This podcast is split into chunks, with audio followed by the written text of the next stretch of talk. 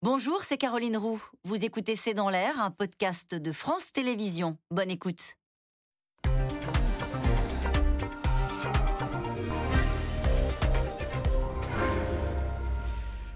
Bonsoir à toutes et à tous. Des factures d'énergie qui s'envolent et des millions de ménages français qui regrettent d'avoir quitté EDF et son tarif réglementé pour des fournisseurs alternatifs dont les factures explosent. Cet hiver sera long et il s'annonce douloureux pour notre porte-monnaie. Face à cette pénurie d'énergie, Emmanuel Macron a inauguré jeudi le premier parc d'éoliennes en mer de France. Il est au large de Saint-Nazaire avec la promesse désormais d'aller beaucoup plus vite pour l'installation de nouveaux parcs. Question Avons-nous changé notre regard sur ces éoliennes tant décriées ainsi que sur le nucléaire à la faveur de cette crise énergétique? Quels sont les éco-gestes que nous sommes prêts à adopter pour limiter notre consommation? Et puis concrètement, vers quel fournisseur se tourner pour notre gaz, notre électricité? La libéralisation du secteur énergétique était-elle une erreur?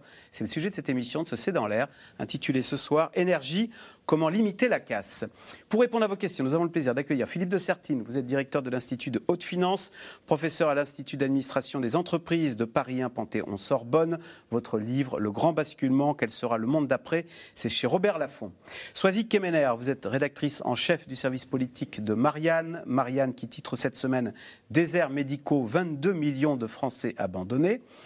Euh, Sandra Wabian, vous êtes directrice générale du CREDOC, et Erwan Benezé, journaliste euh, en charge de l'énergie au Parisien aujourd'hui en France. On peut retrouver votre article intitulé Sobriété énergétique, le télétravail pour faire des économies, la fausse bonne idée du gouvernement. C'est sur le site de votre journal. Et puis, je rappelle votre livre, Nucléaire, une catastrophe française aux éditions Fayard. Soisy Kemener, en revenant de l'ONU, le président est allé directement au large de Saint-Nazaire pour inaugurer ce nouveau parc d'éoliennes en mer. Hein. Est-ce que cela veut dire que euh, Emmanuel Macron a décidé de s'atteler à la politique énergétique de la France et, de la, remuscler euh, et de la reprendre en main? Oui, c'est tout à fait ça. Alors, il y avait eu un discours qu'on peut considérer comme fondateur. Hein. C'était à Belfort au mois de février dernier. C'est le moment où il annonçait la construction euh, bientôt, enfin bientôt d'ici 2050, avec première mise en œuvre, mise en place en 2035 de nouveaux EPR. Et il disait aussi qu'il fallait aller plus vite sur l'éolien. Alors, il sait que l'éolien, c'est un sujet très très compliqué en France. Hein. Il y a beaucoup de recours, beaucoup de, de refus d'installation d'éolien. Donc là, on est sur du offshore. Alors, ça ne va pas s'en poser de problème puisque les pêcheurs pêcheurs sont pas toujours très contents, puisqu'il faut négocier aussi sur la contrainte paysagère avec les villes de bord de mer. N'empêche, il annonce 50 parcs éoliens euh, d'ici 2050, donc c'est le premier. Ça a mis énormément de temps à se mettre en œuvre. Hein. Euh, ça avait été lancé en 2011 sous Nicolas Sarkozy. Donc ce que dit Emmanuel Macron, c'est qu'il faut passer à un autre rythme. Alors maintenant, le problème et la discussion qui s'ouvre, c'est que pour passer à un autre rythme dans le domaine de l'énergie renouvelable, qu'il s'agisse de l'éolien, qu'il s'agisse du solaire, il faut changer un peu les normes et il faut accepter d'aller plus vite. Donc moins de débats publics, moins de discussions en amont. Donc c'est le débat qui s'ouvre puisqu'il y a une, loi qui va être présentée, enfin un projet de loi qui va être présenté la semaine prochaine en Conseil des ministres justement sur les énergies renouvelables. Mais l'idée d'Emmanuel Macron, c'est de dire on a perdu trop de temps, nos voisins ont été plus rapides que nous parce qu'il y a moins de délais, moins de temps de discussion. Alors les, les associations répondent le problème c'est pas la discussion, c'est l'impulsion politique. Alors l'impulsion politique est là et maintenant, euh, voilà, le chantier est ouvert. Sandra bien, c'est vrai que c'est le premier parc d'éoliennes offshore qui avait été lancé il y a plus de dix ans. Il n'aboutit que maintenant. Euh, que ce soit sur terre ou en mer, il y a d'énormes résistances hein, contre l'éolien. Oui, alors euh, en fait, euh, tout dépend de quel euh, type d'habitants on, parle, parce que ceux qui sont directement concernés peuvent avoir effectivement, des, il peut y avoir des levées de boucliers, mais si on regarde sur l'ensemble des Français, on a plutôt un soutien en fait aux énergies renouvelables et en particulier aux, à l'énergie éolienne. Mais depuis une dizaine d'années, il y a quand même une diminution de ce soutien au fur et à mesure qu'on se rend compte un peu des, des conséquences que peuvent avoir, peuvent avoir cette énergie, et notamment des conséquences sur l'environnement Donc, vous l'avez évoqué tout à l'heure via les pêcheurs, mais il peut y avoir des oiseaux, etc. également, le fait que finalement, c'est une énergie qui est intermittente. Donc, est-ce qu'elle va vraiment nous aider à, résoudre voilà, le, sujet? La question du bruit, la question des paysages. Mais globalement, les Français sont plutôt favorables aux énergies renouvelables parce qu'ils n'ont pas non plus envie de changer complètement leur mode de vie et qu'ils ont bien compris qu'il y avait des enjeux sur l'énergie. Donc, le nucléaire et euh, les énergies euh, renouvelables sont plutôt soutenues par la population dans son ensemble. Mais sauf par ceux qui l'ont dans leur jardin, comme on dit. Donc c'est, je suis d'accord, mais pas dans mon jardin. C'est un peu ça. Voilà, c'est-à-dire qu'après les personnes qui sont proches des, euh, des, parcs éoliens là peuvent peuvent considérer que c'est nuisance, que alors il y a aussi un fort effet générationnel sur ces questions. Donc les plus jeunes sont très favorables euh, aux éoliennes et les plus âgés beaucoup moins. Donc, par exemple, même sur la question de est-ce qu'on trouve ça joli ou pas. Euh, chez les ah jeunes, en fait, on trouve ça plutôt joli, un peu poétique. Chez les plus âgés, on trouve ça plutôt, euh, plutôt assez moche, pour dire les choses clairement. Alors, Erwan Benozé, quand le chef de l'État dit on va aller deux fois plus vite, ça veut dire qu'il va y avoir, un, comme pour les retraites, un peu un passage en force maintenant pour installer des éoliennes. On va un peu moins consulter et un peu plus bâtir ah, Il y a une séquence puisqu'on euh, ne cesse de parler là des risques sur l'approvisionnement en électricité, donc là, ou en gaz, hein, mais là, il s'agit notamment de l'électricité pour cet hiver. Et donc, euh, on a convaincu, en tout cas temporairement, les Français qui avaient euh, nécessité à produire plus. Et, donc là, le président de la République s'engouffre euh, dans, un momentum, dans un moment où euh, effectivement l'acceptabilité sera peut-être plus grande. Euh, il ne suffit pas malheureusement de faire un déplacement en mer ou de faire des déclarations avec 50 parcs éoliens. On l'a vu hein, il y a 10 ans, ces déclarations, on les entendait déjà un petit peu. 50 parcs éoliens d'ici à 2050 pour que les, choses se mettent en place. On veut là réduire le temps, aujourd'hui, 10 ans pour installer un parc éolien offshore. Ils veulent réduire à 5 ans. Dans la loi dont vous parliez, le projet de loi qui va être présenté en Conseil des ministres lundi. On veut aussi réduire euh, le, processus administratif d'accès de, de, mise en place des parcs éoliens sur Terre. Là, on le réduirait de 6 à 3 ans, ce qui est la moyenne européenne, notamment en Allemagne. Mais au sortir de, cette période un peu compliquée, est-ce que euh, les Français seront toujours euh, ouverts à, ce que des, parcs éoliens s'installent à la fois en mer ou sur terre? On n'est pas sûr même Elisabeth Borne, en privé, commence à dire qu'il va falloir quand même faire attention. Donc euh, il pourrait même y avoir des, petites dissensions au sein, même du gouvernement. Mais euh, Philippe de Sertine, à l'étranger, ils en font beaucoup plus que nous, des éoliennes. C'est la preuve que c'est une partie de la solution quand même, non? Oui, c'est une partie de la solution, et euh, on va dire à l'étranger. Pas, pas, pas, partout. Mais c'est vrai qu'évidemment, la France, c'est la plus grande surface maritime d'Europe, 81 éoliennes. L'Angleterre, 2500. Enfin, le Royaume-Uni, 2500. C'est-à-dire on est complètement dans une autre dimension. L'Allemagne, 1500. Notre but 2050, c'est arriver à l'Angleterre d'aujourd'hui. C'est-à-dire on est avec un retard absolument considérable, évidemment euh, dans la création de ces parcs éoliens, mais aussi dans les technologies on maîtrise pas bien les technologies, on ne voit pas les évolutions. Le parc éolien qui s'ouvre aujourd'hui à Saint-Nazaire est un parc euh, éolien déjà ancien en termes de technologie. Euh, les technologies aujourd'hui qui permettraient de créer les mêmes éoliennes vous donneraient deux fois plus d'énergie. C'est-à-dire que on tarde tellement qu'en 2022 on inaugure quelque chose avec les technologies. Bah, il, y a, 11 ans. Et, et dans ce domaine, les technologies évoluent à toute vitesse un peu comme le nucléaire d'ailleurs, c'est quand vous êtes vraiment impliqué que vous décidez d'y aller totalement. Et donc c'est le pays, c'est sa recherche, c'est ses ingénieurs qui commencent à travailler sur la question, que là évidemment vous êtes en pointe, et vous êtes en pointe aussi dans l'innovation. On est dans des technologies qui ne cessent d'être dans une innovation euh, permanente, alors que peut-être, vous voyez, pour le grand public, il voit des hélices tourner, il a l'impression que ça ne change pas beaucoup. En réalité, si, ce sont des endroits avec une innovation extrêmement forte. Quand vous n'y êtes pas, bah, vous n'êtes pas dans l'innovation non plus.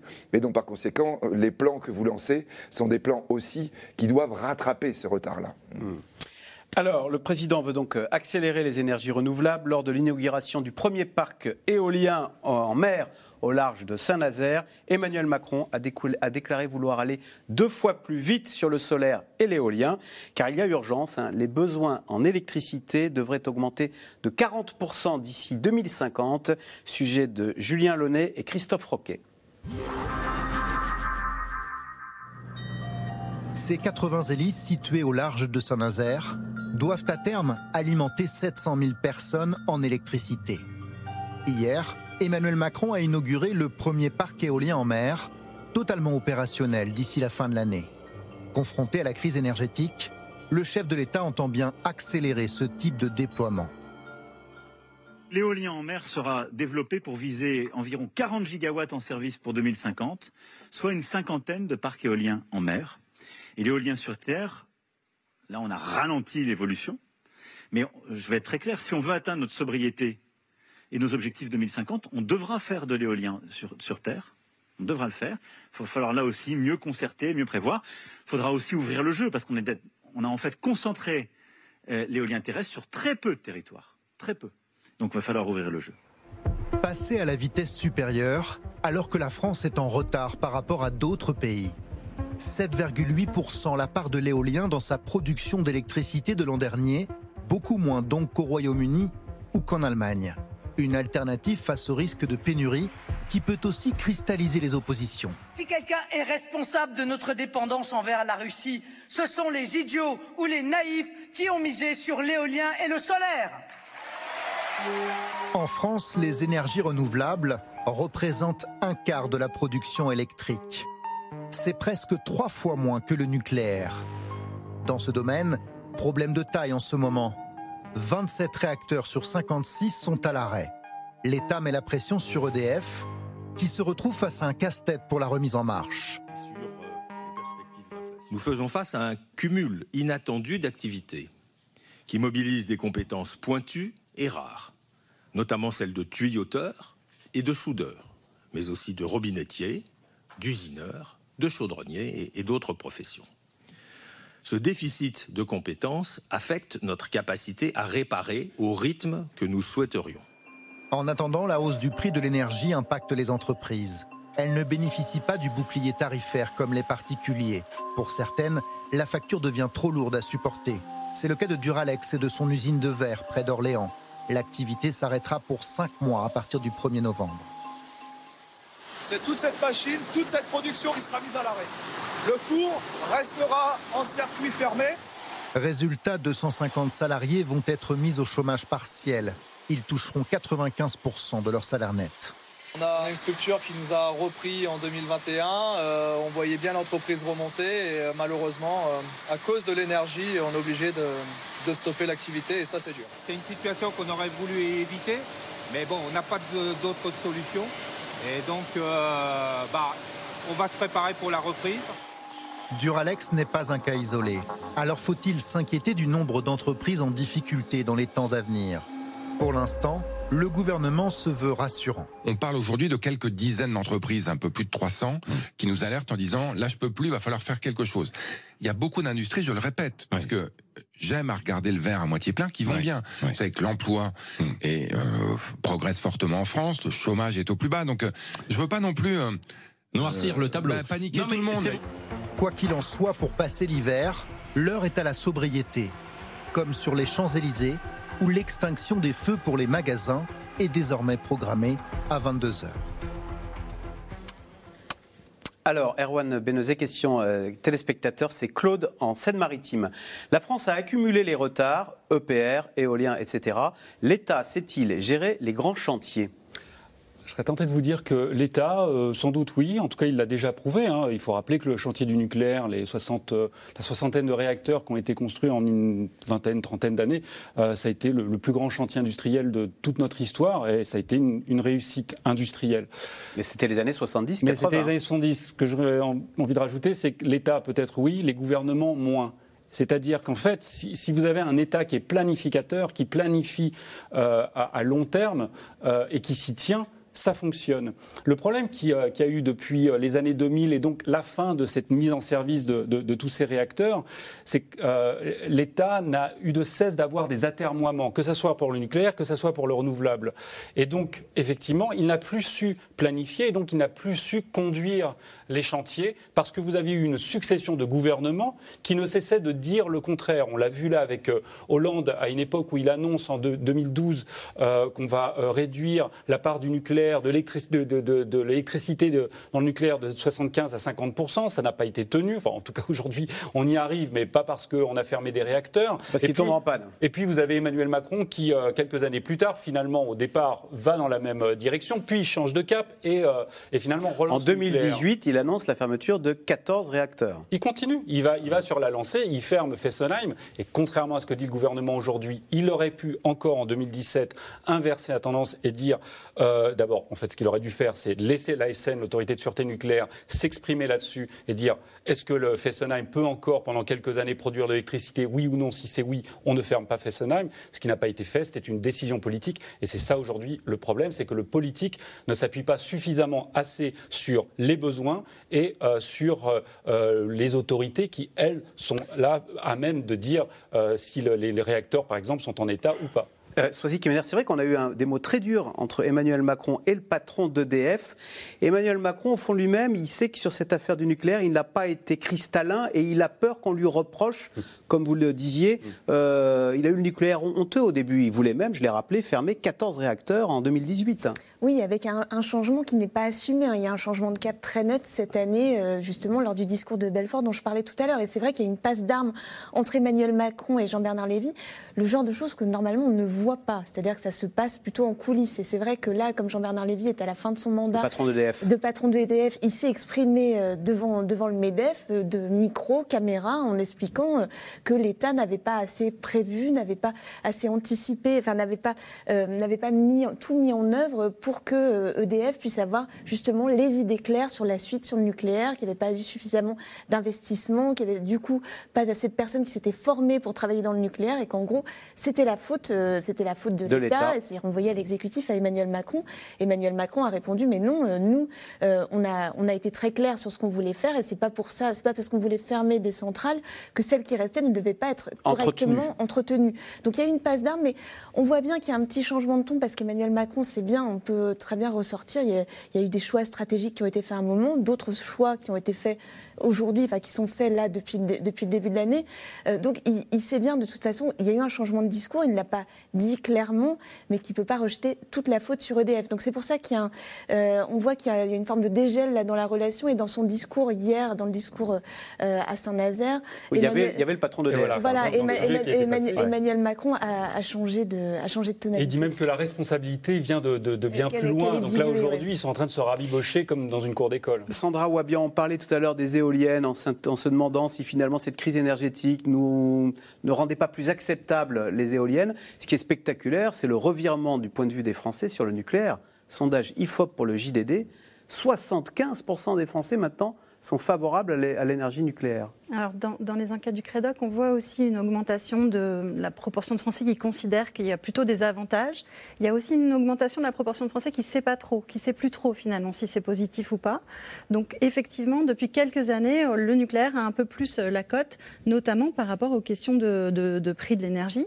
Euh, mais euh, il reste des inquiétudes, des inquiétudes sur la gestion des déchets radioactifs qui sont très présentes. Il y a aussi une inquiétude par rapport au fait qu'il y aurait des choses qui seraient cachées autour du nucléaire. Donc ça, ça reste aussi assez présent dans la population. Donc c'est ambivalent. Il y a une augmentation du soutien en ce moment.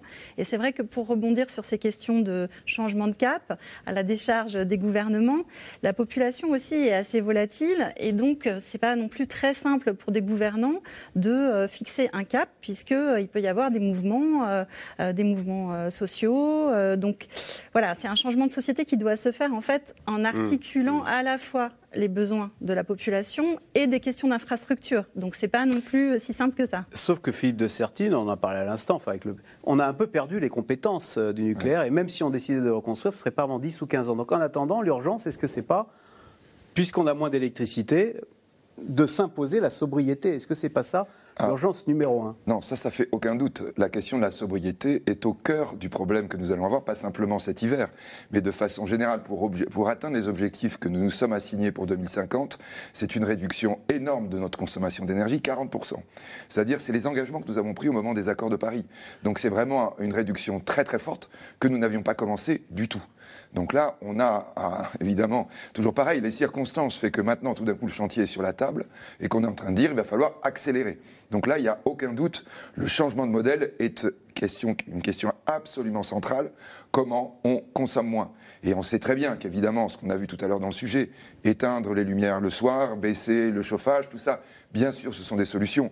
Mais ça n'est pas ce qui va permettre une vraie croissance sobre c'est-à-dire un mode de fonctionnement dans lequel on consommerait vraiment beaucoup moins d'énergie, puisque rappelons que quand vous évoquiez tout à l'heure le fait qu'il faut augmenter de 40% l'électricité, c'est tout simplement qu'on doit arrêter entièrement le gaz et le pétrole d'ici 2050. Or, le gaz et le pétrole aujourd'hui... Parce qu'on veut électrifier tous ces moteurs qui marchaient avec du gaz ou du pétrole. Tous nos transports euh, je dirais, tout notre chauffage doit être entièrement électrique. C'est-à-dire, effectivement, quand vous êtes en train de regarder ce que ça signifie, là, on est en train de dire, on n'arrive pas à produire comme on produisait même il y a 5 ans. C'est-à-dire, nous avons une capacité électrique qui a eu tendance à se réduire.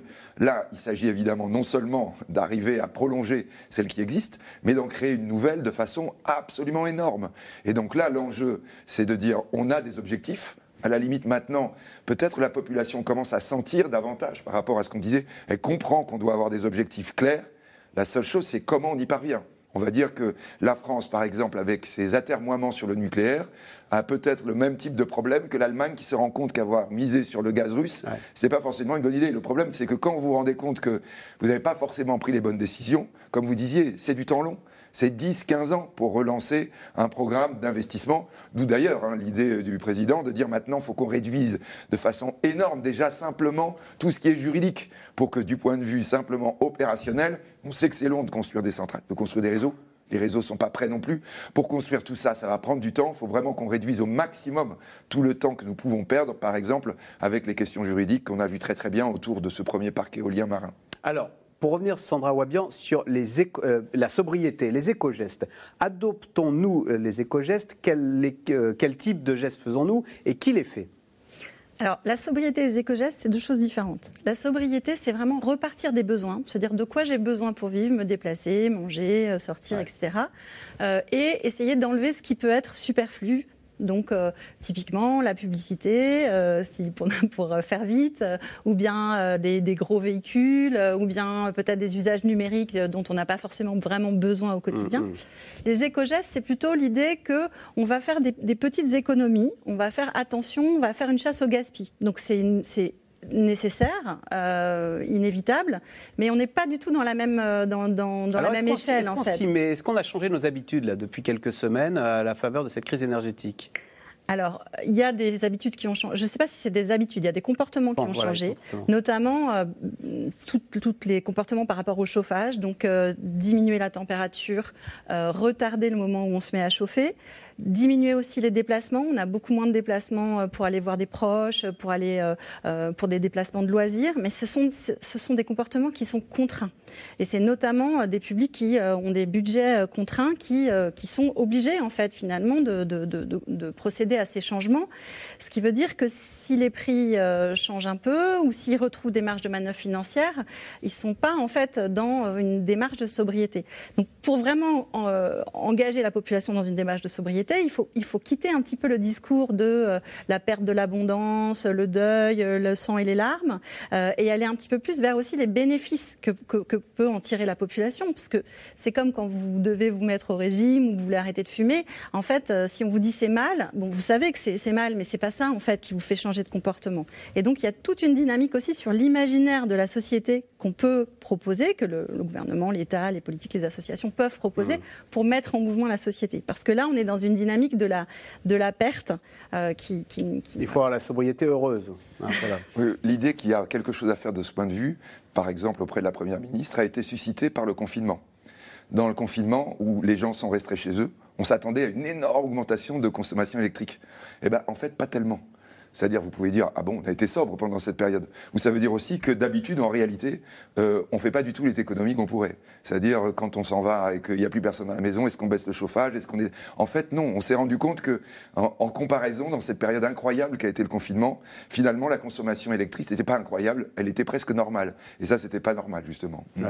Euh, sur le euh, Erwan Benezé, on nous demande aussi de faire des consommations des économies au moment des pics de consommation Parce que c'est ça le, le problème du réseau électrique, c'est que ce sont les pics qui sont dangereux et c'est pour ça que le gouvernement lance le dispositif, enfin relance EcoWatt. le dispositif EcoWatt. Alors expliquez-nous les tenants, les aboutissants de cette affaire. En fait, quand je discutais avec RTE, notamment effectivement sur ce RTE, dispositif E- EcoWatt, RTE, c'est le, le gestionnaire du, réseau. réseau. électrique euh, ce- qui, qui- qui gère notamment les, les lignes haute tension.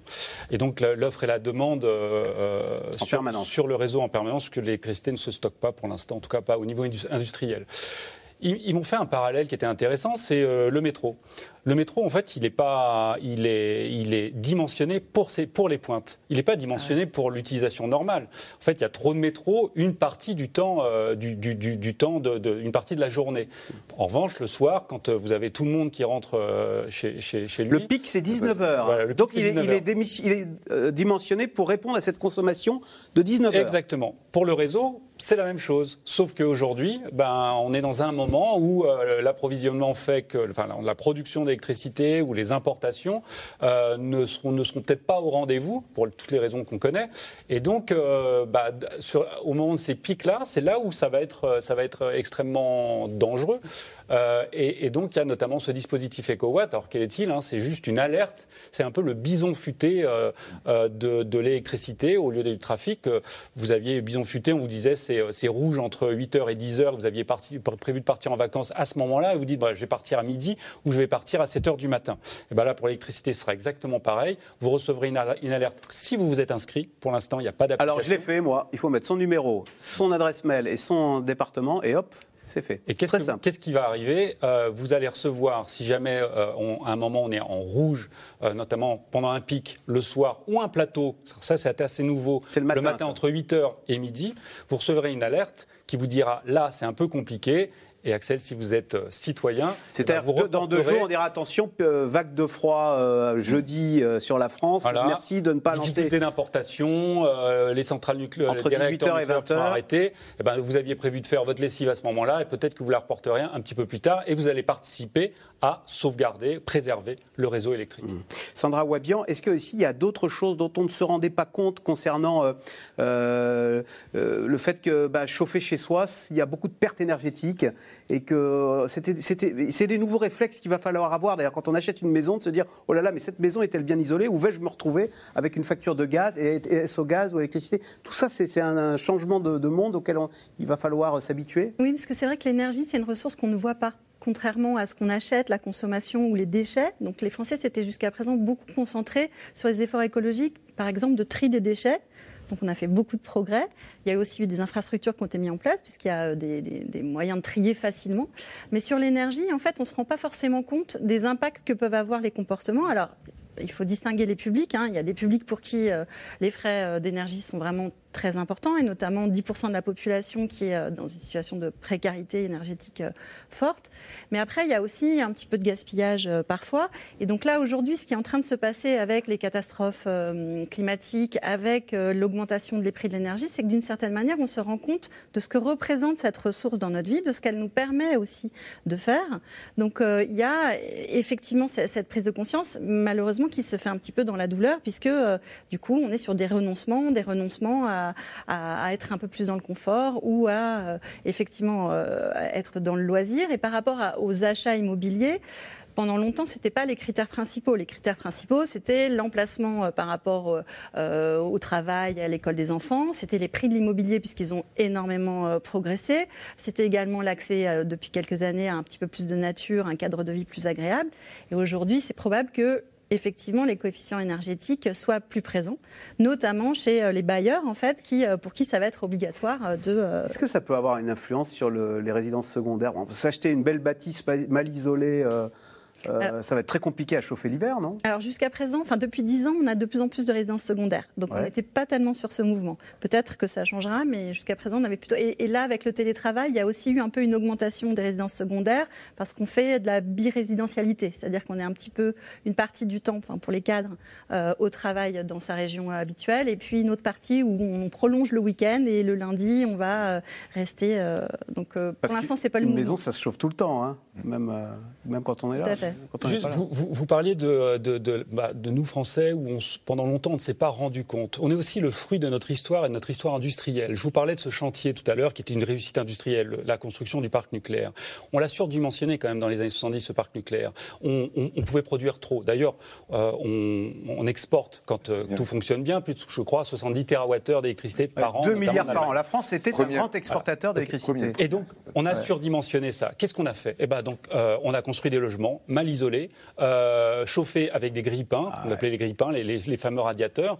Et donc, on n'a aussi pas appris, malheureusement, que l'électricité, euh, c'était une, euh, une denrée euh, qui finalement pouvait être rare, ou en tout cas, on a déporté le poids de, de- de- de ce surdimensionnement de cette électricité, non pas sur le portefeuille à l'époque des, des ménages français, mais sur l'environnement. Et aujourd'hui, la donne change, et c'est là où effectivement on se rend compte, mais pas parce que euh, on n'y pensait pas ou qu'on était, qu'on voulait dépenser à tout va. C'est juste aussi qu'on est le fruit de cette histoire industrielle.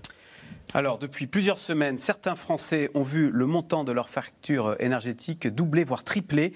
Une situation qui a conduit beaucoup d'entre eux à retourner chez EDF, hein, l'opérateur historique. Le but retrouver la stabilité, la tranquillité des tarifs réglementés. Sujet d'Alexandre Malesson et Maxime Liogier.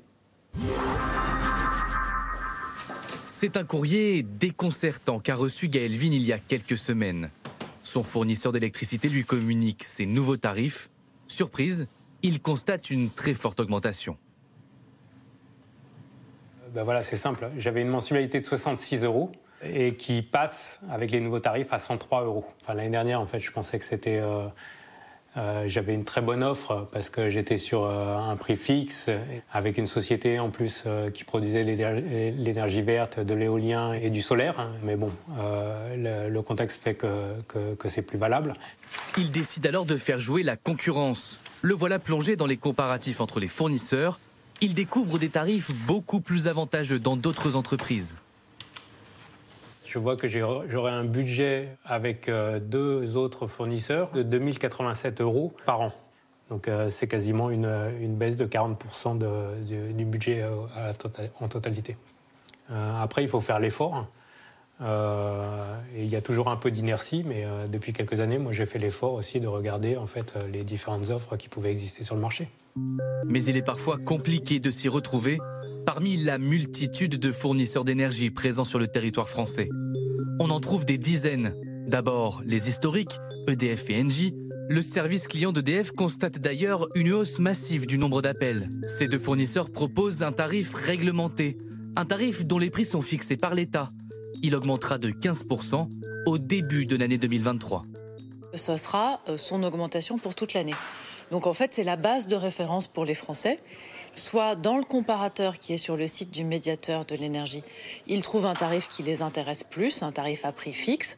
Soit ils savent que sinon le tarif réglementé, c'est le tarif d'aujourd'hui, plus 15% au, au 1er février. Et du coup, ils ont de la visibilité. Les tarifs réglementés, les fournisseurs alternatifs ne peuvent pas en profiter. Dans cette crise énergétique, difficile de rester compétitif, certains doivent même se retirer du marché. Pas d'actualité pour ce fournisseur, mais face à la hausse des prix, il a tout de même été contraint de s'adapter. On a provisoirement arrêté de prendre de nouveaux clients, de nouvelles activations. En fait, les, ventes au cours des mois d'été se sont très bien passées. On a été un peu au-delà de nos prévisions. Et donc, pour euh, éviter d'avoir des problèmes de rentabilité, justement, de devoir acheter de l'énergie en plus à des prix qui sont euh, très très au-delà de ce qu'on vend, on a provisoirement euh, suspendu les activations pour quelques semaines. Ce fournisseur le promet, il pourra respecter ses engagements auprès de ses clients, même en cas d'hiver rude. Qu'il soit historique ou alternatif, chaque fournisseur propose plusieurs offres. Les associations conseillent de vérifier chaque option. Le tarif heure creuse, heure pleine ne serait par exemple pas adapté à tout le monde. Par le passé, il avait plus d'intérêt parce que le, différentiel de prix entre heure creuse et heure pleine était plus important. Aujourd'hui, pour qu'il ait un intérêt pour le consommateur, il faut vraiment quelqu'un qui soit en capacité de reporter une grande partie de sa consommation en heure creuse. Euh, donc typiquement une famille qui a des, contraintes euh, euh, de repas des enfants ou de coucher des enfants et pas trop susceptible de, de souscrire à ce, à ce genre de tarif. En pleine crise des prix de l'énergie, les associations recommandent également de souscrire à des tarifs fixes et non variables. Mais Soisy Kemener, en fait, de ce grand charabia, on en revient que c'était une. Il y a des millions de Français qui regrettent d'avoir quitté EDF parce qu'on leur a dit si, si, allez chez les concurrents, euh, c'est moins cher. Oui, c'est un peu comme les taux fixes ou les taux variables quand on fait un emprunt immobilier. C'est-à-dire que là, on a des, gens, à partir de 2007, on pouvait choisir un autre opérateur. Ils se sont dit c'est un peu moins cher ou ça correspond mieux à ce que j'ai envie de faire, c'est plus clair, etc. Enfin, ils ont fait leur choix. Et effectivement, certains ont même reçu des lettres cet été en disant ben, voilà, c'est fini, on peut plus vous fournir, ça va être trop cher donc ils se sont retrouvés avec une angoisse en disant mais au mois d'octobre j'ai plus d'opérateurs. Alors on peut changer, on peut revenir chez EDF. C'est gratuit, normalement c'est assez rapide. En tout cas c'est ce qui est promis. J'ai pas testé, mais c'est ce qui c'est ce qui ce qu'il est possible de faire. Mais c'est c'est vrai que c'est un peu comme aussi les personnes à qui on avait dit mais roulez en diesel, il y a aucun problème, vous verrez il y aura moins de taxes. Et tout d'un coup voilà changement de paradigme absolu. Alors personne n'avait anticipé évidemment tout ce qui pouvait se passer, c'est-à-dire les facteurs dont on parle depuis le début de l'émission, mais la guerre en Ukraine, etc. Euh, et le, le renchérissement du, du coût de l'énergie. Et donc, ils se retrouvent un peu coincés, piégés, mais toujours avec quand même la possibilité, une fois le, le choc passé, de pouvoir retourner chez EDF. Mais c'est vrai que des, des, choix qui avaient été faits parfois bah, depuis très longtemps, hein, puisque ça commence à dater, cette, cette possibilité d'aller chez d'autres fournisseurs, euh, bah, ne sont, sont aujourd'hui plus pérennes. Donc, on parle de plus de 10 millions de personnes hein, qui sont. Alors, les chiffres varient hein, entre 12 et 15 millions de personnes euh, qui, euh, qui, alors, eux, ils n'auront pas le bouclier. De, de fournisseurs. on dit le bouclier, c'est la promesse de plus 15%, mais quand on est mmh. sur le marché libre, là, chez les fournisseurs alternatifs, on ah peut bah avoir. Oui, ça, ça, ça, varie effectivement en, en, fonction du prix du marché. Donc d'où l'intérêt, certainement, pour toutes ces personnes de retourner chez un des fournisseurs, fournisseurs historiques dans le prix euh, réglementé. Mmh. Est-ce que c'était une erreur, Erwan Benozé, finalement, cette libéralisation du... Est-ce que c'est pas un peu le... Parce qu'on voit qu'en Angleterre, où le... qui est complètement libéralisé, les Anglais, ils refusent de payer maintenant, ils font la grève. Mmh. Euh, si c'était... Est-ce que c'était pas euh, un excès d'enthousiasme de l'Europe libérale de Bruxelles, pour reprendre l'expression. Alors deux choses. D'abord, qu'est-ce qu'on nous a vendu à l'époque en 2007 2004 pour les entreprises, 2007 pour les particuliers On nous a dit euh, la concurrence va faire baisser les prix. Dix ans plus tard, 50, plus 50% avant euh, la, la, la, crise énergétique euh, qu'on qu connaît. Pour les prix d'électricité. Pour les prix d'électricité. Là, euh, d'ici 2023, c'est encore 120%. Donc de ce côté-là, ça n'a pas Ça a marché pour les télécoms, mais ça a moins bien marché pour euh, l'électricité. Hein. Exactement. Euh, c'est pas du tout la même. Euh, c'est pas du tout le même produit entre guillemets. Euh, on est dans une situation quand même aujourd'hui totalement ubuesque. Je crois qu'on n'a jamais vu ça dans aucun autre secteur où un fournisseur vous dit allez chez mon concurrent, ne restez pas chez moi. C'est comme si vous entriez dans un magasin de vêtements et on vous, on vous disait surtout n'achetez pas ce jean, allez dans la boutique qui est en face, ça sera mieux pour vous. les opérateurs alternatifs disent allez chez EDF. Ça n'a pas de sens. Alors, effectivement, il y a le tarif régulé de vente qui est proposé, commercialisé pour l'électricité par EDF, pour le gaz par Engie, ce sont les deux fournisseurs historiques.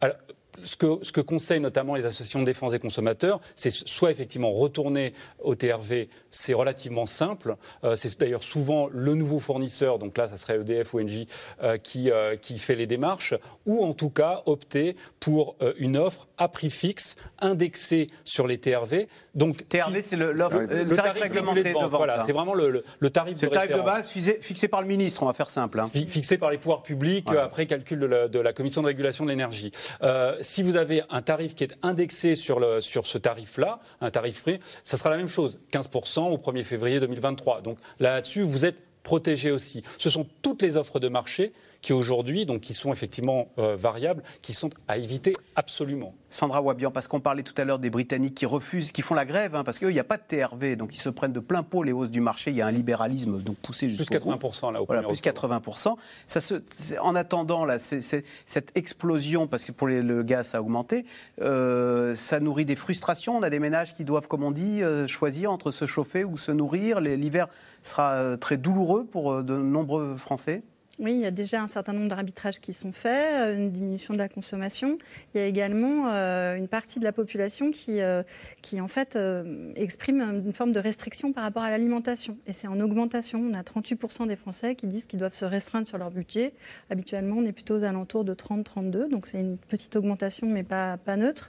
Et, ça a des conséquences, par exemple, sur l'alimentation, sur moins de diversité. On va aller choisir des aliments qui coûtent moins cher, bien sûr, mais aussi moins de moins de diversité, moins de viande, moins de produits un petit peu chers. Euh, donc ça, c'est des conséquences. Donc là, et les questions de précarité alimentaire, elles sont devant nous parce que là, les, prix, alimentaires ont beaucoup progressé, mais il est probable qu'ils continuent en fait à progresser. Donc il y a des conséquences très concrètes. Il y a des impayés aussi. Euh, notamment euh, des difficultés à payer ses factures euh, d'électricité, de gaz, etc. Là aussi, dans nos enquêtes, on voit qu'il y a une augmentation de ces, de ces, de ces difficultés. après, tout le monde n'est pas non plus dans, dans, ces difficultés. Il y a aussi une partie de la population qui absorbe d'une certaine manière ces augmentations de prix. Mais c'est vrai que pour les budgets les plus contraints, on, on, rajoute encore une, une, une, contrainte supplémentaire. On l'a bien vu avec votre sujet, les montants ne sont pas anecdotiques en fait. Hein.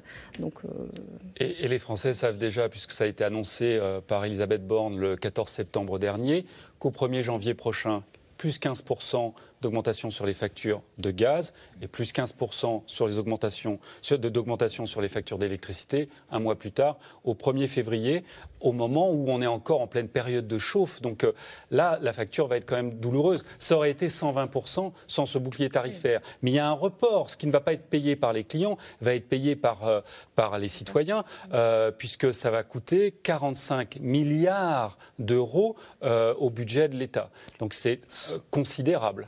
Est-ce que le gouvernement regarde avec inquiétude euh, eh bien, les, s'inquiète de mouvements sociaux? Il y a le 16 octobre, il y a une grande marche pour le pouvoir d'achat à l'initiative de plusieurs partis politiques et des syndicats. Il regarde, euh, il regarde ça de très très près. D'ailleurs, c'est une des explications. Pourquoi on a des mesures qui, qui s'échelonnent, c'est-à-dire qui viennent tous les deux mois, on a des nouvelles annonces, etc. Le gouvernement regarde la situation vraiment comme le lait sur le feu. Et c'est vrai qu'on a rarement, quand on discute avec des membres de l'exécutif, donc des ministres, des membres du gouvernement, on n'a jamais ressenti une telle incertitude. Euh, alors, on pouvait le ressentir au moment de la crise du Covid sur un, sur un autre plan, mais là, euh, combien d'entreprises vont fermer? Euh, Est-ce que comment les Français vont réagir? Est-ce qu'il va y avoir une résilience collective en se disant, bah, finalement, nous, on s'en sort pas si mal si on regarde, on est à plus 10% d'inflation, à 10% d'inflation au Royaume-Uni, nous, on est à 5-6 en, en, cette rentrée, on s'en sort pas si mal. Est-ce que l'hiver sera rude? Est-ce que l'hiver sera rude au moment où, où la la facture ou les augmentations vont arriver Parce que si, si c'est rude au mois de décembre, c'est pas tout à fait pareil qu'au mois de janvier.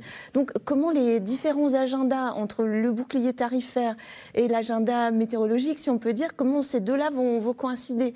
Ça peut très mal se passer, ça peut très bien se passer. Voilà ce qu'on entend hein, aujourd'hui au gouvernement. Donc, ils y vont euh, step by step, pas après pas, euh, pour voir, euh, pour voir comment les, comment les choses vont se décanter avec quand même la satisfaction qu'ils ont pu avoir, c'est que pour l'instant, il n'y a pas, pour reprendre euh, votre question sur le mouvement social, il n'y a pas de rapprochement entre les syndicats et, les, la, partis et, les, partis Est-ce qu'on peut considérer aussi que ce choc nous vient de l'extérieur et donc au fond, les Français, mm. euh, c'est difficile d'en vouloir au gouvernement. On sait que c'est un choc extérieur et qu'on est plutôt appelé à nous serrer les coudes, à faire nation. En fait, toute la question, est-ce que euh, la France insoumise et la NUP, qui appellent à la manifestation, est-ce qu'ils vont réussir à mettre dans l'esprit des Français que les choix n'ont pas été bons? Euh, Notamment sur la taxe sur les super-profits, un, référendum d'initiative partagée a été lancé, enfin c'est très long hein, comme processus, mais le premier acte a été lancé cette semaine. Est-ce que ça, par exemple, ça peut agréger des, des mécontentements? Pour l'instant, personne n'est capable de répondre à cette question. Philippe de certaines questions téléspectateurs. La solution radicale mise en place par Duralex, mmh. chômage partiel de ses salariés pendant l'hiver, pourrait-elle faire tache d'huile? Euh, Cette semaine, il y avait le patron d'Engie qui a expliqué que, euh, suite à la hausse des prix du gaz, les industriels en Europe avaient réduit de 30 leur consommation de gaz. En France, c'était 15%. Il disait c'est très inquiétant quand même euh, quant à la bonne santé de notre industrie. Hein, parce que quand on a eu 30%, ça veut dire qu'on ferme. Non, mais on est clair. C'est-à-dire que là, vous avez un élément qui peut contribuer à la récession. Honnêtement, on s'attend vraiment à un début de récession en Europe cet hiver, euh, en Allemagne, mais probablement aussi en France. Et là, vous avez un facteur aggravant, ça c'est sûr. Euh, ce qu'on évoquait tout à l'heure sur les tarifs négociés, ou sur les tarifs, on va dire, sur le marché européen et le tarif protégé, ça, c'est le problème des entreprises. Parce que la plupart du temps, elles, prennent justement le tarif au tarif européen. Et c'est pour ça, bien sûr. Elles, achètent sur les marchés. Donc elles sont à x5, x6, x10 leur facture énergétique. Donc, euh, quand vous êtes une entreprise de service, vous avez de l'énergie, ça va vous manger un peu de votre marge ou une grande part de votre marge. Si vous êtes une entreprise industrielle, mais c'est simple, vous passez plus. Ou alors, il faudrait répercuter sur des prix de vente tellement énormes que vos clients ne vous suivent pas. Donc on est vraiment avec cette situation du point de vue du monde de l'entreprise, où d'ailleurs maintenant l'ensemble, on va dire, des gouvernements européens, et en particulier le gouvernement français, comprend qu'il va y avoir un sujet énorme. Et le sujet énorme, c'est peut-être d'ailleurs commencer à réfléchir comment essayer de cadrer le prix européen. Euh, je dirais Ah. qu'il serait évidemment la problématique majeure à laquelle on devrait s'attaquer.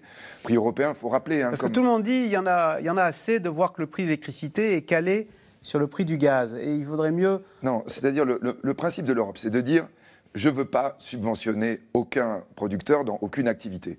Donc pour l'électricité, pour qu'on puisse avoir la, quanti- la quantité d'électricité qu'on veut, on va mettre le prix de celui à qui ça coûte le plus cher. Donc le gaz coûte le plus cher, de façon à ce qu'on n'ait pas à l'aider. C'est-à-dire lui, il arrive à s'en- Ah. s'en tirer. Évidemment, tous les autres vont faire des très gros bénéfices. Ah Et en particulier, ce qui a L'éolien n'a jamais autant ah oui, mais rapporté. C'est ce qui a arrangé les Européens en disant bah, finalement c'est top parce que ça permet aux énergies renouvelables de gagner beaucoup d'argent. Donc tout va bien, on y gagne à tous les étages.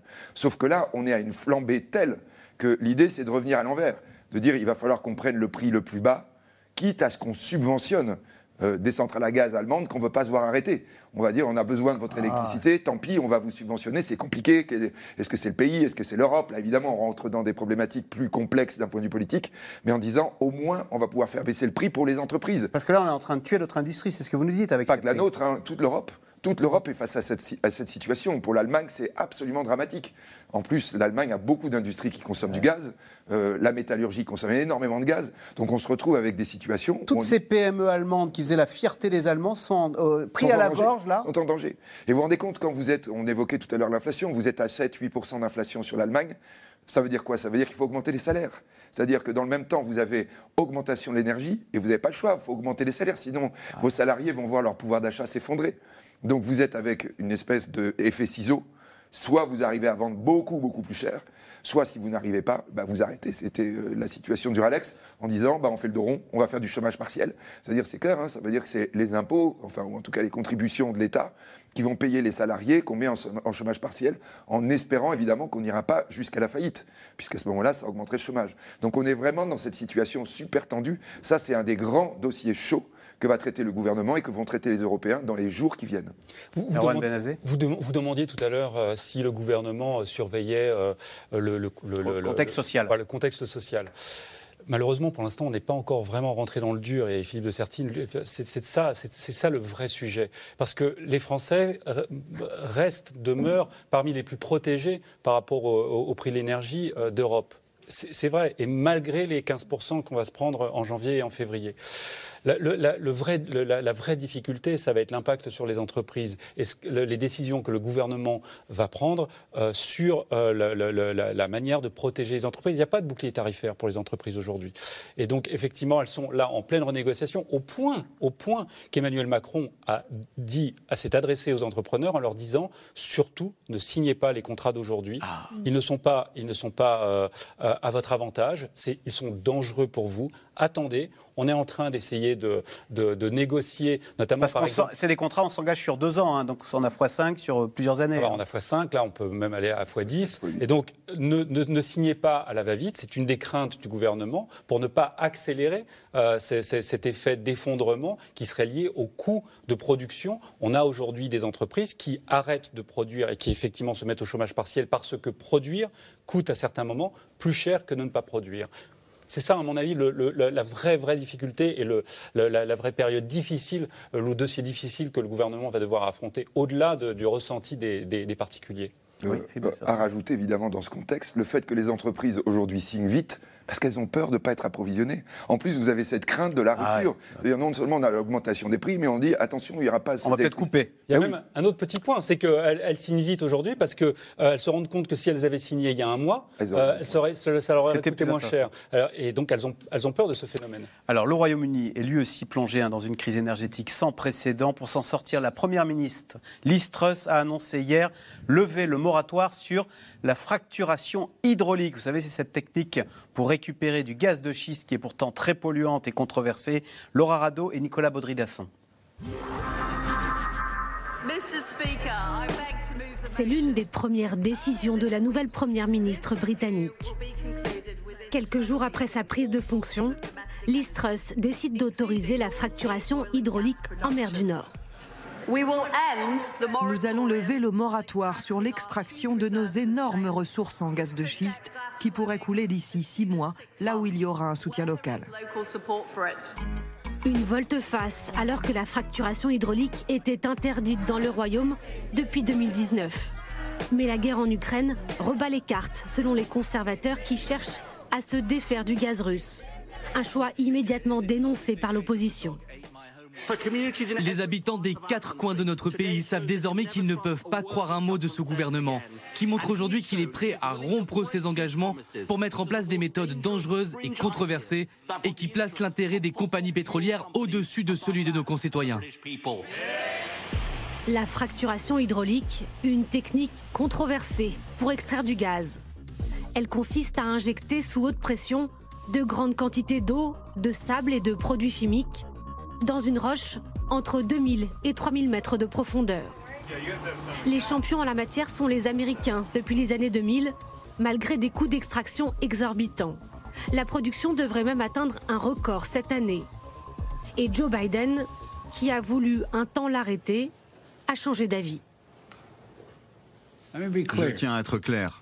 Et je sais que cette question revient sans cesse. Nous n'allons pas interdire la fracturation hydraulique. Nous allons protéger les emplois et les développer, notamment en renforçant les normes de contrôle des fuites de méthane. Des fuites de méthane soupçonnées de provoquer des ravages sur la santé. Cet agriculteur de Pennsylvanie a cru toucher le jackpot quand une compagnie pétrolière lui promet des millions de dollars pour installer un puits sur sa ferme. Mais en 2013, il remarque des traces de brûlure sur le corps de son fils. À l'origine, selon lui, la contamination de l'eau suite au forage sur son terrain. C'était comme si j'avais gagné à la loterie. J'étais le plus grand défenseur au monde. J'allais sur tous les sites de fracturation hydraulique du coin, je me rendais sur les chantiers, je parlais aux travailleurs, je leur disais, c'est moi le prochain, c'est à mon tour. Mais ça ne s'est pas passé comme ça du tout. Une fois qu'ils sont arrivés, ils ont complètement saccagé mon terrain. La pollution des nappes phréatiques, l'un des arguments des antigaz de schiste en France. Ici, le débat est tranché depuis dix ans. La fracturation hydraulique est interdite. Alors même que l'Ardèche, la Drôme et le Gard abriteraient d'énormes réserves. Mais face au risque de pénurie d'énergie cet hiver, le gouvernement compte faire appel au gaz de schiste américain. Pour accueillir ce carburant, un terminal méthanier flottant doit être implanté au Havre d'ici un an. Pour construire le terminal méthanier, pour le construire, on fait une dérogation aux règles environnementales. C'est-à-dire qu'il y a une espèce de double peine. Pour construire le terminal, on s'abstient sur les règles environnementales et on fait venir du gaz de schiste dont, on sait que ça met en danger des populations aux États-Unis parce qu'ils n'ont plus d'eau potable, parce que euh, ça, pollue de manière euh, quasi définitive les milieux dans lesquels ils sont. Et on fait ça en toute bonne conscience parce qu'on on est dans une espèce de course en avant sur l'énergie.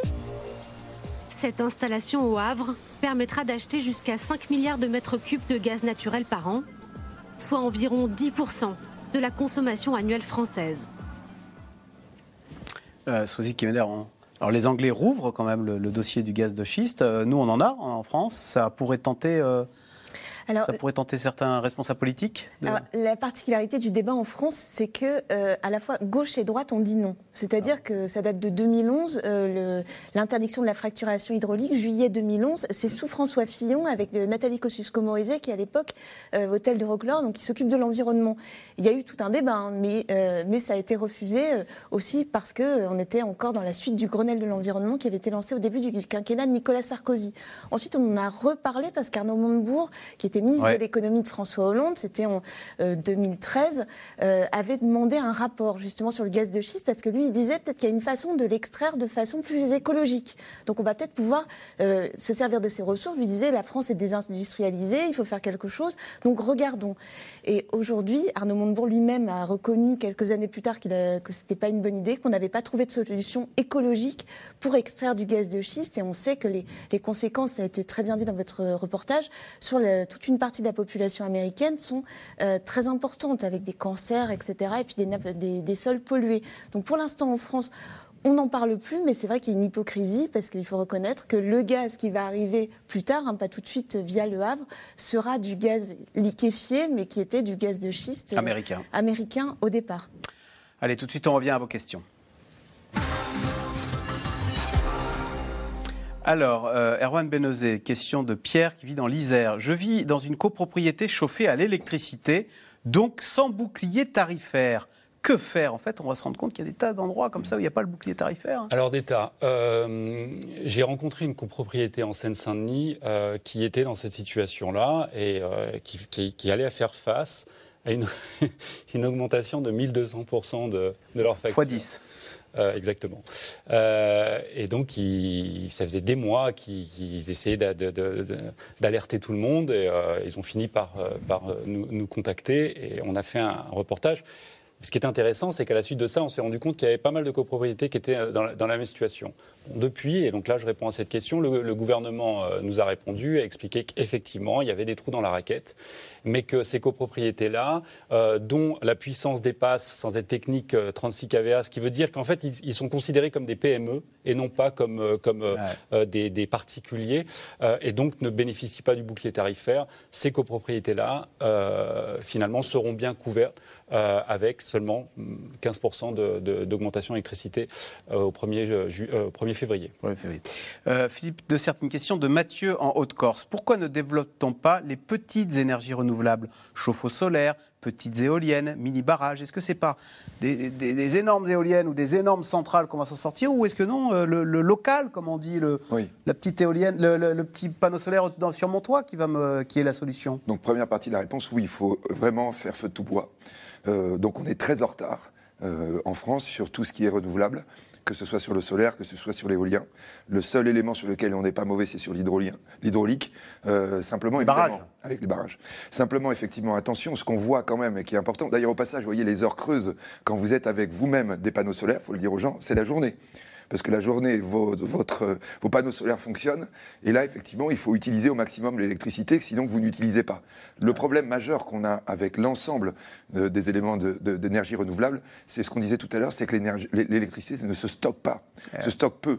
Le coût des batteries est souvent en réalité l'élément le plus élevé qu'on voit par exemple dans les autres pays d'Europe.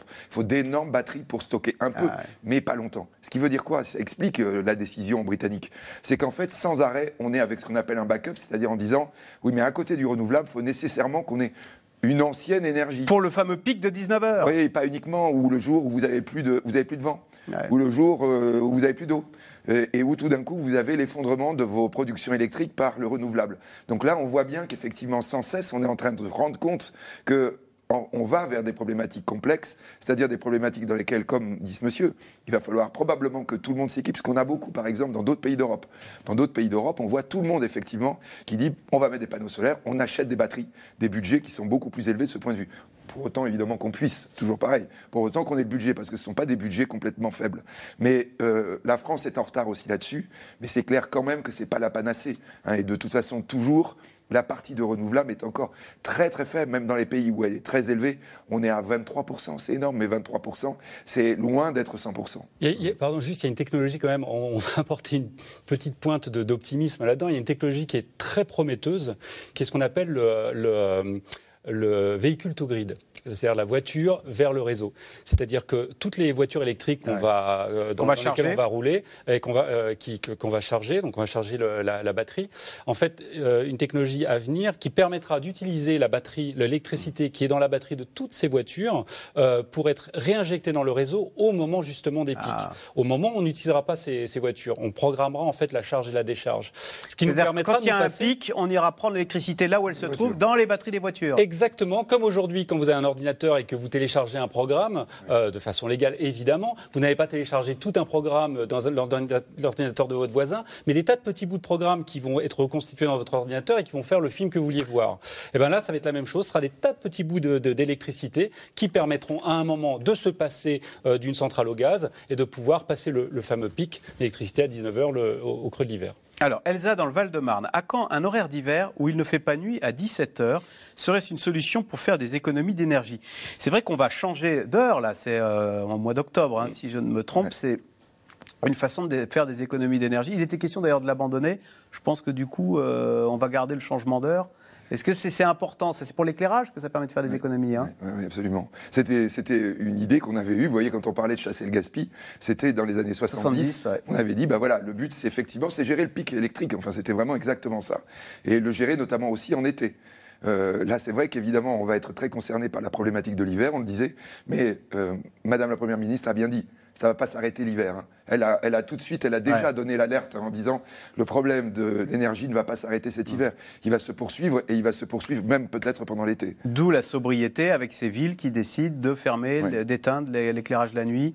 Bonne idée, ça n'est pas sans problème. euh, Ah, bonne idée si c'est appliqué. Le problème, c'est que ce, Ah bon sont, ce sont des lois qui existent alors, pour l'éclairage la nuit depuis 2013.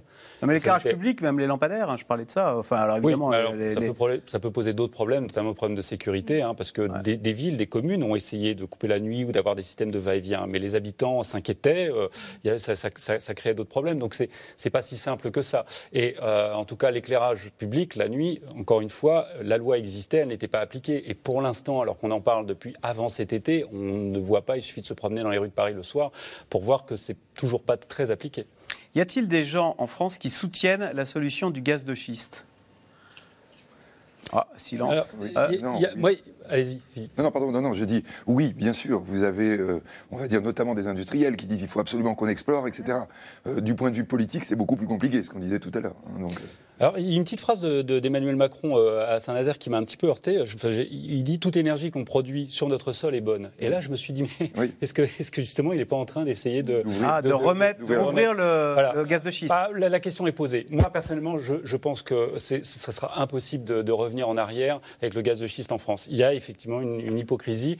Euh, le terminal du, de méthanier du Havre flottant l'année prochaine, euh, ça sera pour du gaz de schiste américain, mais ce gaz de schiste est déjà importé euh, euh, en Europe et donc bénéficie à la France. Euh, Soisy Kemener, question de Gérard en Haute-Vienne. Allons-nous regretter cet hiver les deux réacteurs d'une puissance de 900 mégawatts chacun de Fessenheim? Ça, c'est le risque qui. Euh, Je- mais critique. malgré les déclarations de- d'Emmanuel Macron euh, sur Fessenheim en disant que euh, de toute façon c'était une centrale en fin de vie, etc., et que c'était pas réversible, je pense que c'est le regret euh, du gouvernement qui n'est jamais exprimé. Mais effectivement, Fessenheim, ça, la- ça avait été décidé dans l'accord entre le PS et les écolos sous le, du temps de François Hollande. C'est un héritage, mais Emmanuel Macron. Et encore, François Hollande disait euh, Je la fermerai quand le père de Flamanville. Commencera. Or, il n'a jamais commencé. Il n'a- Il a devancé la décision, Voilà, Emmanuel Macron. vrai. Et donc, il a, la décision a été prise de, de fermer. Et effectivement, il n'y a pas un jour euh, où on ne se demande pas euh, où sont les, où sont les, les- les mégawatts de, de Fessenheim. Donc, effectivement, c'est un sujet, un- ce sera le sujet de, récurrent de tout l'hiver, puisque vous avez vu que c'est l'angle d'attaque de l'opposition. Ah, L'opposition ne peut pas s'exprimer sur le gaz de schiste, mais en revanche, peut s'exprimer sur le nucléaire en disant, euh, il va y avoir une commission de- d'enquête parlementaire. Le, le- le Figaro euh, révèle que Nicolas Sarkozy euh, va s'y rendre, donc ça va être un débat très politique. Sur euh, Fessenheim. Sur, sur le nucléaire, sur le nucléaire. nucléaire en général, donc ça va être, euh, ça va nous occuper beaucoup cet hiver. Euh, Sandra Wabian, Gabriel, 80 éoliennes défigurent la baie de la Baule, classée parmi les plus belles baies du monde. Demain le Mont Blanc, euh, demain le Mont Saint-Michel, puis le golfe du Morbihan, point d'interrogation. Il y a toujours une opposition qu'il faut, entendre Oui. euh, aux éoliennes. hein. Après, la question, c'est euh, le court terme et le long terme. C'est-à-dire que là, à court terme, euh, effectivement, on peut considérer que ça défigure des, lieux, euh, une partie de la population le, pense. Après, les changements climatiques ont aussi des risques de, défigurer des lieux auxquels on était attaché. C'est un peu des décisions euh, qui sont difficiles à prendre euh, sur le court terme, mais euh, par exemple, on a quand même partout, sur tout le pays, des installations électriques auxquelles on s'est habitué, et personne ne dit que ça défigure le paysage. Bon, c'est vrai que c'est en ligne à haute tension, sur ouais. tout, tout- tout notre territoire. Donc il y a aussi les- une question enfouit, de. Pas les lignes à haute tension. Bah, certaines, si, certaines. enterre, L'opinion publique n'est-elle pas aussi responsable euh, du retard pris en matière de transition énergétique? Oui. oui, en partie. Bien sûr. On dirait nous. Voilà. Allez, merci. Bah voilà, on est tous un petit peu responsables. Merci beaucoup d'avoir participé à cette émission. Vous restez bien sûr sur France 5, puisqu'à suivre, c'est c'est à vous avec Anne-Elisabeth Lemoine. Bonsoir Anne-Elisabeth. Au menu ce soir. Bonsoir Axel, on est à deux mois de la Coupe du Monde au Qatar et les prises de position se multiplient de Vincent Lindon qui appelle au boycott des joueurs à François Hollande qui dit que s'il était président il n'irait pas en passant par l'acteur Roche Dizem ou encore l'international Basile Boli qui eux vont regarder. Bref, y aller ou pas, se pose-t-on la question trop tard Eh ben on ouvre le débat ce soir sur le plateau de C'est à vous. Voilà, et c'est à suivre avec Anne-Elisabeth Lemoine. Bonne soirée sur France 5. On se retrouve demain pour un nouveau C'est dans l'air. À demain.